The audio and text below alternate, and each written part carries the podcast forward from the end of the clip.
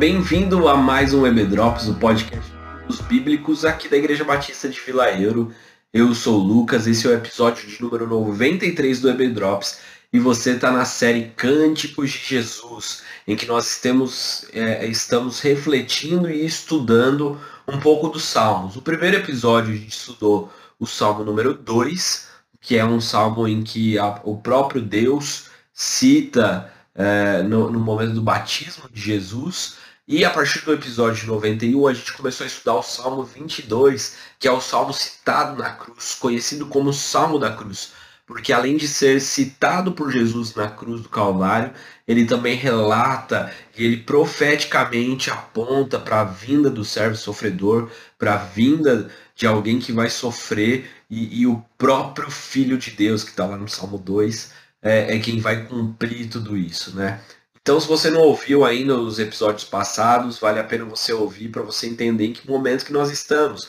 A gente já está na parte 3, partindo para a segunda parte né, do, do Salmo, e hoje a gente vai estudar os versículos 19 a 26. Então, eu te convido a ler esses versículos. Vou te dar um tempinho aí, dar uma pausa aqui no podcast, e quando você voltar, a gente vai se aprofundar um pouquinho mais nesses versículos. Então vamos lá, gente.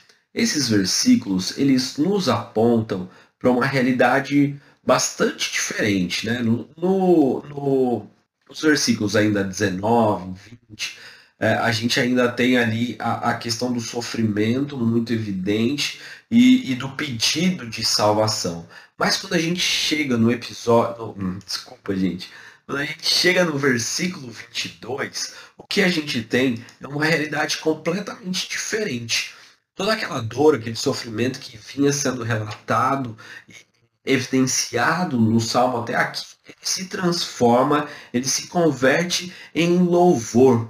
É, nos dá a entender que Deus não desprezou a aflição do sofredor, a aflição que a, a, aquele relato, que a pessoa daquele relato é, tinha, vinha trazendo, que Deus ouviu as orações. E quando a gente pensa isso à luz da cruz de Cristo, isso significa que Deus aceitou o sacrifício de Jesus. Glórias a Deus por isso. sacrifício de Jesus que se colocou no nosso lugar, como a gente falou no episódio passado, ele nos traz essa realidade de que nós somos agora aceitos como filhos de Deus. O servo liberto diante dessa realidade que está expressa aqui nos, nos versículos 22, 23 e 24, de louvor, de alegria, de evidenciar a sua satisfação em Deus, ele parte para um novo movimento. O servo liberto ele dá início agora a uma nova missão, a missão de contar aos outros a boa nova, de proclamar, talvez a sua Bíblia esteja provavelmente com essa com essa nomenclatura, com esse termo, de proclamar essas boas novas. E é muito interessante a gente pensar nisso, porque a realidade da cruz nos evidencia isso. Cristo sofreu, e porque ele sofreu, nós somos levados, convidados a oferecer o verdadeiro louvor. E esse verdadeiro louvor se transforma em atos de adoração a Deus a partir da proclamação da missão, da, da, da execução da missão, que é a proclamação do amor de Deus, da realidade daquilo que Deus fez, de ter aceitado o sacrifício.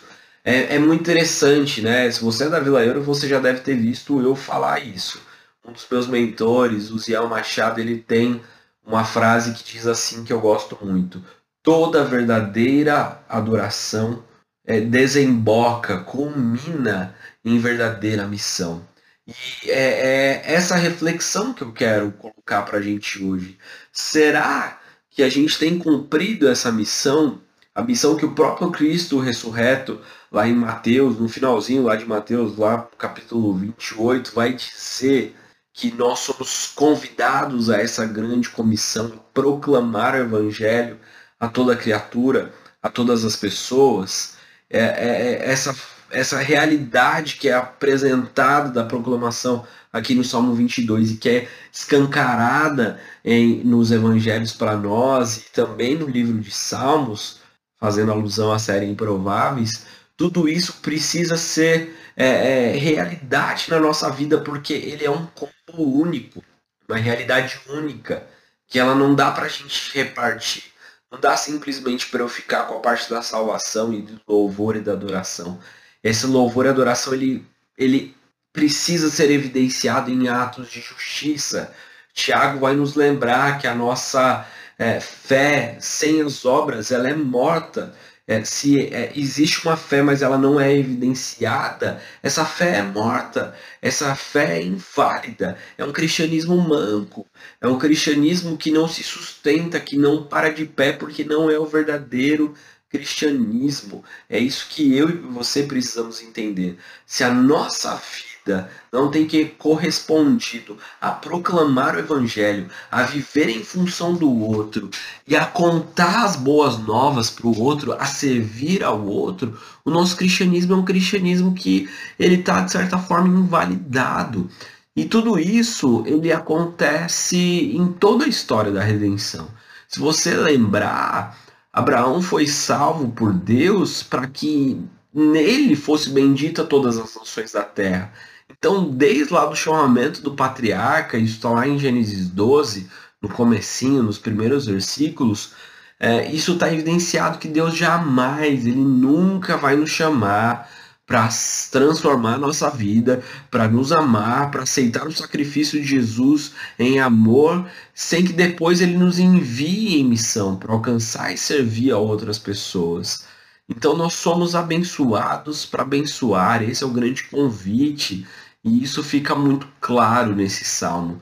É bem interessante a gente pensar também que a, a forma que isso se evidencia é usando seus dons e seus talentos. A gente deve sim proclamar a salvação, contar a história da redenção, usar a, a, a, base missionária, né? E quando eu uso esse termo missionário é bem no, no evangeliquez mesmo, né? Da gente ir e falar para as outras pessoas, mas é, é, essa ação e essa missão ela se evidencia também de outras formas. O próprio Salmo 22 ele nos, nos fala é, é, de os pobres comendo e se saciando, que é, a, a justiça sendo feita por meio das mãos daquele que recebeu essa, essa que foi alvo desse amor e, e dessa salvação. E, e é muito interessante porque isso faz é, conexão direta lá com Lucas 1, com o Magnificat. Tem episódios sobre o Magnificat também, alguns episódios para trás, o Cântico de Maria. O Cântico de Maria, a todo momento, ela revela essa realidade de uma ação que tem é, é, é, impactos práticos na vida das pessoas, não impactos somente espirituais, mas da, em parar a realidade da injustiça, em vencer o bem com o mal, vencer o mal com o bem, né, gente? É isso, vencer o mal com o bem, é, é de cumprirmos de fato essa realidade de que nós podemos viver o que Deus nos apresenta a partir da ressurreição de Cristo, como a realidade futura que a gente vai viver lá em Novos Céus e Nova Terra, Nova Terra, na Nova Jerusalém, mas que a gente pode trazer isso para a realidade de hoje e começar a vencer o mal, a injustiça, o pecado com as ações que o Senhor nos levou a fazer. Que essa seja a nossa oração que Deus nos capacite a evidenciarmos a nossa vida, a evidenciarmos a realidade da vida dele através da nossa vida, que as pessoas percebam que existe um Deus que se preocupa com elas, que ama a elas a partir daquilo que a gente fala, partir daquilo que a gente faz e a partir daquilo que a gente vive. Que Deus te abençoe, meu irmão, que você tenha uma semana abençoada e eu conto com você no próximo episódio para a gente finalizar o Salmo 22, o Salmo da Cruz. Até mais, um grande abraço, Deus te abençoe e tchau, tchau.